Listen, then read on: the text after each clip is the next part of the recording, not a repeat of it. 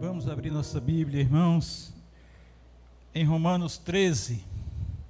Romanos 13, vamos ler dos versículos 8 ao, ao 10. Romanos 13.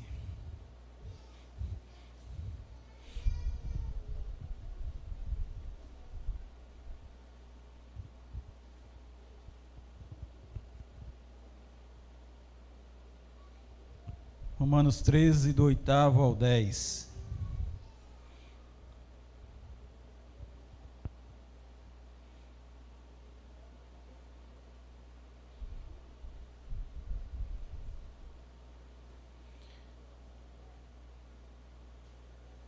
Vamos ler todos juntos, uma só voz. Vamos lá.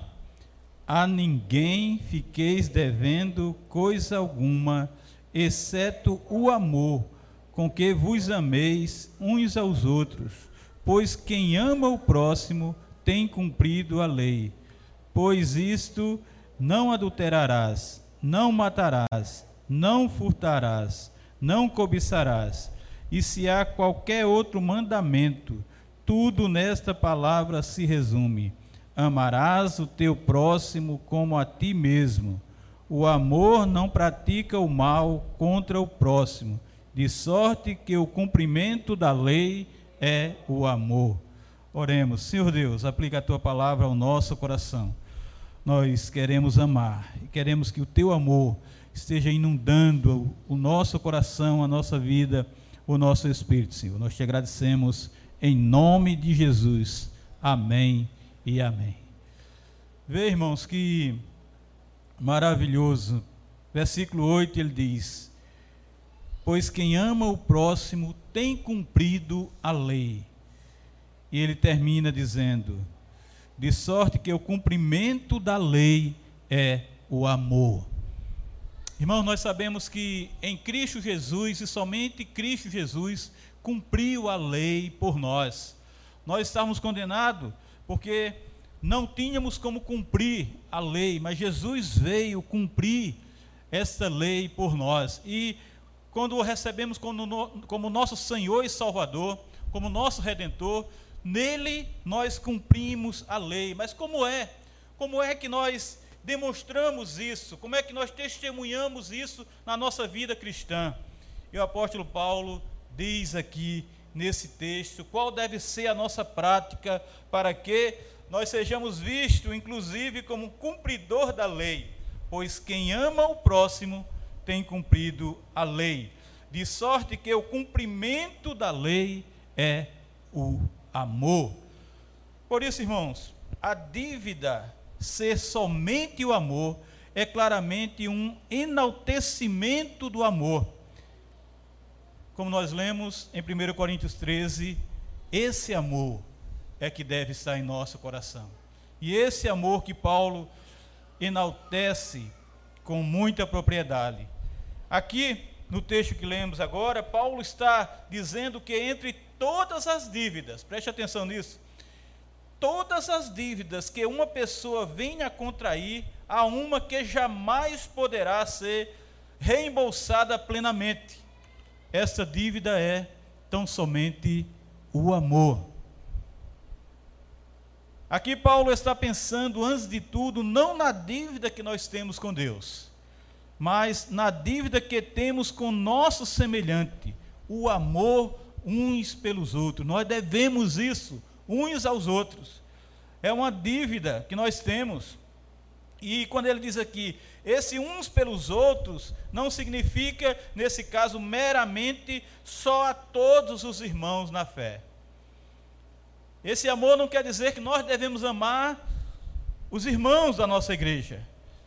Somente estes, naturalmente, da igreja, estão incluídos sim. Mas alguém pode dizer, eles estão incluídos de um modo especial.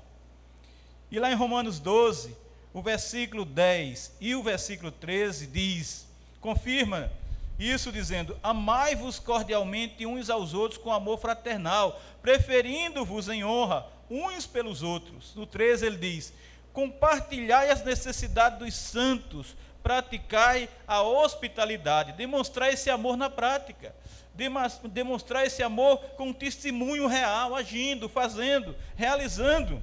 Então, irmãos, ao acrescentar, porque quem ama o próximo tem cumprido a lei, torna-se evidente que todos aqueles com quem os crentes entram em contato estão incluídos nesse amor que nós devemos amar, nessas pessoas que nós devemos amar. Por certo, particularmente aquele com necessidades especiais também estão incluídos. Aliás, em certo sentido, ninguém está excluído desse amor que é todo abrangente. Nós devemos amar. Isso quer dizer que nós não podemos, não temos como, não tem brecha para nós odiarmos, para o ódio estar dentro do nosso coração. E é isso que nós temos visto, irmãos, neste mundo. É isso que tem se, se, sido semeado neste mundo. É o ódio e não o amor. É verdade que a santa lei de Deus, por certo, não salva ninguém. Não podemos ser salvos cumprindo a lei, porque nós, por nós mesmos, jamais poderíamos cumprir. Lá em Romanos 8, versículo 3 diz: Porquanto o que for impossível à lei, no que estava enferma pela carne, isso fez Deus, enviando o seu próprio filho em semelhança de carne, pecaminosa e no tocante ao pecado, e com efeito condenou Deus na carne o pecado. Na lei, nós não poderíamos salvar, mas Jesus veio solucionar esse problema. Jesus veio transformar essa realidade. Jesus veio cumprir a lei para nós. Jesus veio, tomou o nosso lugar.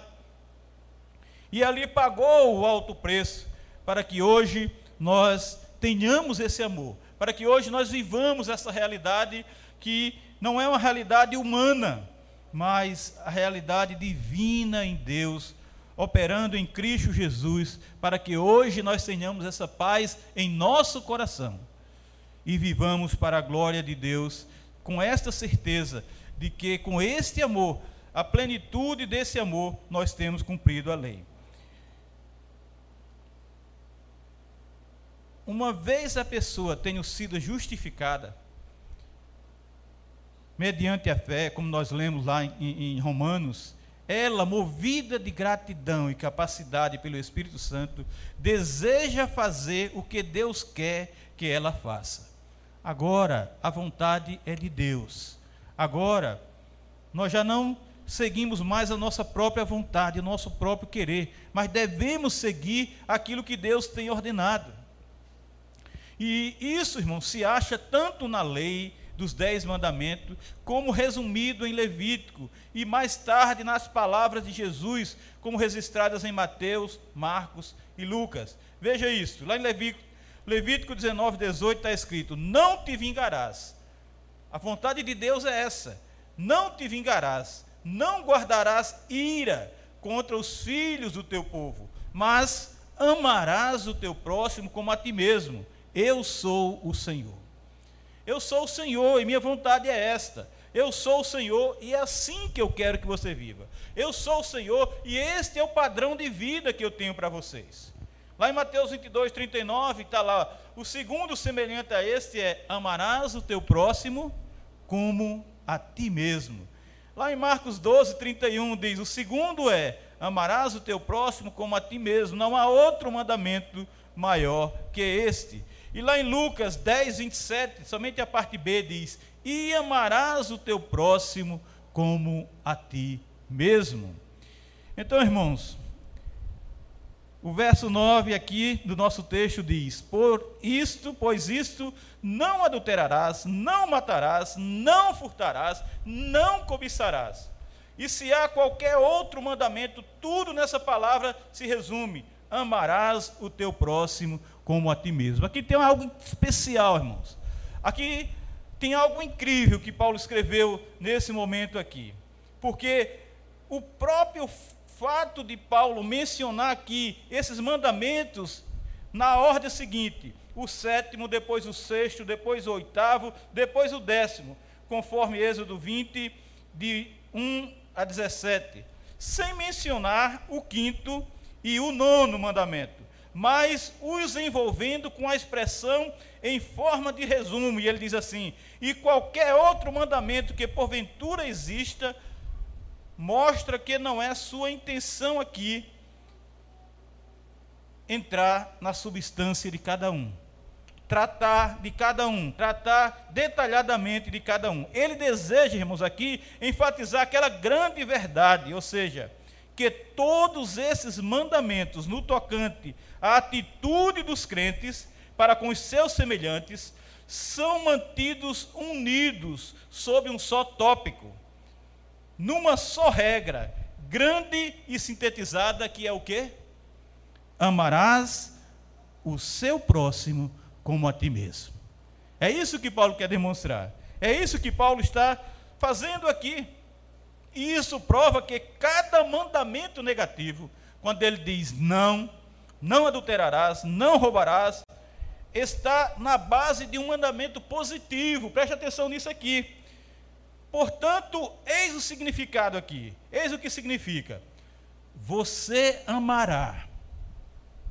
E por isso não cometerá adultério, mas preservará a sacralidade dos laços conjugais. Você amará e por isso não matará, mas ajudará o seu próximo a conservar-se vivo. E não só vivo, mas bem você amará, e por isso não furtará, nada você furtará, o que pertença a seu próximo, mas antes protegerá sua possessão. Você amará, e como resultado disso, não cobiçará o que pertence ao seu próximo, mas se alegrará no fato de que ele possui algo. Você vai se regozijar com ele pelo que ele tem. Então, irmãos, a expressão amarás o seu próximo como a si mesmo merece uma palavra mais de explicação. O que Paulo e antes dele Jesus realmente quer dizer, deve pelo menos incluir esse pensamento. Pense nisso também aqui. É certo que nós sabemos que nós nós sabemos dos nossos defeitos. Nós sabemos, irmão, das nossas falhas. Nós sabemos que temos pecado e nós pecamos. E mesmo assim, apesar disso, nós nos amamos. É ou não é? Como diz o pastor Cláudio Duarte. É ou não é?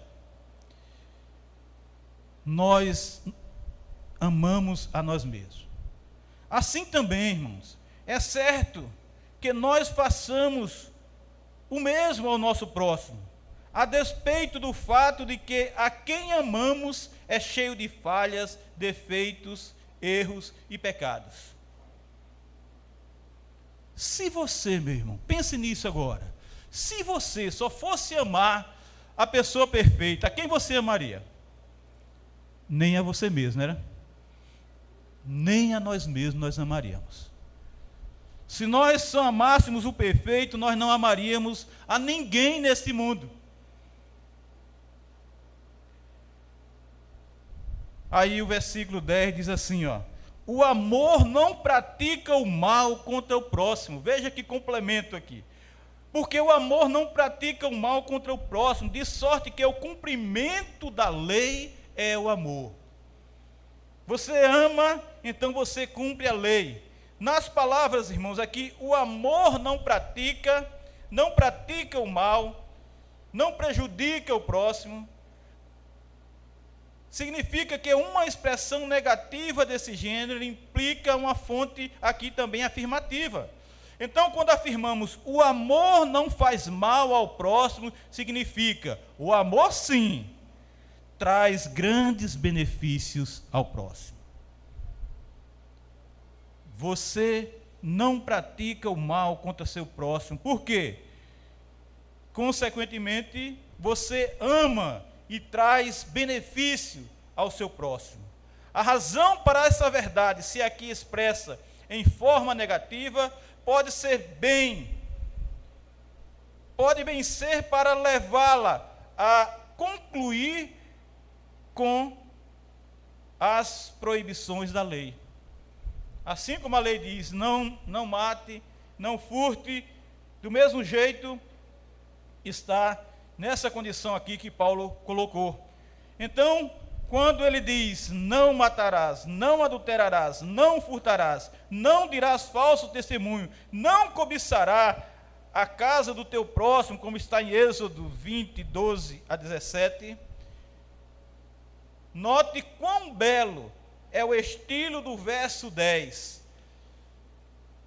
O versículo começa e termina com o amor. Você não pratica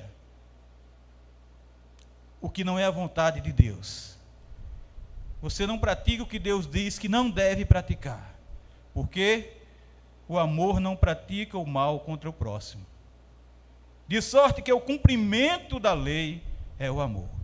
Então, irmãos, o apóstolo é de fato muito consistente, pois ele pois se o cumprimento da lei não faz mal ao próximo, mas o beneficia, e se o amor, e tão somente o amor, faz exatamente isso, então é porque o cumprimento da lei tem de ser exatamente o amor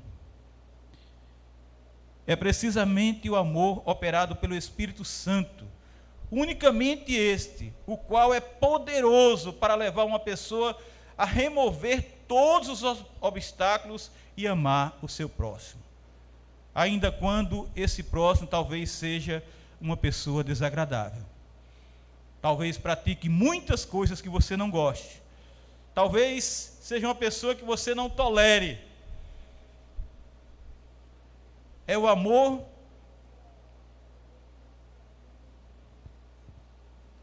Esse amor é o amor que não se ira facilmente, não guarda rancor, tudo protege, tudo crê, tudo espera, tudo suporta. Tal amor humano tem a sua origem em Deus. E tem que ser a origem em Deus, porque só Deus é amor. Só Deus é amor. Foi Jesus, irmãos, quem, um pouco antes da sua crucificação, informou a seus discípulos: Um novo preceito eu lhes dou, que continue amando uns aos outros, assim como eu os tenho amado, do mesmo jeito que eu tenho amado vocês. Que também vocês continuem amando uns aos outros, como está lá em João 13, 34. Então, esse é o mandamento, irmãos, que nós devemos seguir, nós devemos perseguir, que nós devemos lutar contra nós mesmos, para que esse sentimento flua de nós. Porque o mundo está implantando, eu repito a dizer, o mundo está implantando o ódio, a raiva uns pelos outros. E tem, tem se tornado moda isso no mundo. E nós não podemos entrar por esta vereda de trevas. Não deixemos jamais o amor esfriar, mas, como Pedro diz, tendo em vista o amor fraternal não fingido, amai-vos de coração uns aos outros ardentemente. 1 Pedro 1, 22. Um amor não fingido, um amor verdadeiro, um amor autêntico, um amor genuíno e amarmos de coração, mas aquele amor ardente, um amor que nós sentimos, um amor que nós praticamos, mas nós sentimos esse amor, nós vivemos esse amor, esse amor que arde dentro de nós. Gálatas 5,14, Paulo diz: Porque toda a lei se cumpre em um só preceito, a saber, amarás o teu próximo como a ti mesmo. É assim que nós demonstramos que Cristo verdadeiramente cumpriu a lei por nós e que nós temos cumprido e nós temos testemunhado isso, amando o nosso próximo como a nós mesmos. Ainda lá em 1 Tessalonicenses 4:9, Paulo diz: "No tocante ao amor fraternal, não há necessidade de que eu vos escreva, porquanto vós mesmos estáis por Deus instruídos que deveis amar uns aos outros. Devemos amar uns aos outros. E Tiago diz para nós assim: Se vós, contudo, observais a lei régia segundo a Escritura, se vocês praticam verdadeiramente a lei do Senhor, se estão observando com fidelidade essa lei, amarás o teu próximo como a ti mesmo, e fazeis bem. Tiago 2,8. Amarás o teu próximo como a ti mesmo. Irmãos, é esse amor que nós devemos viver. É esse amor que nós devemos semear.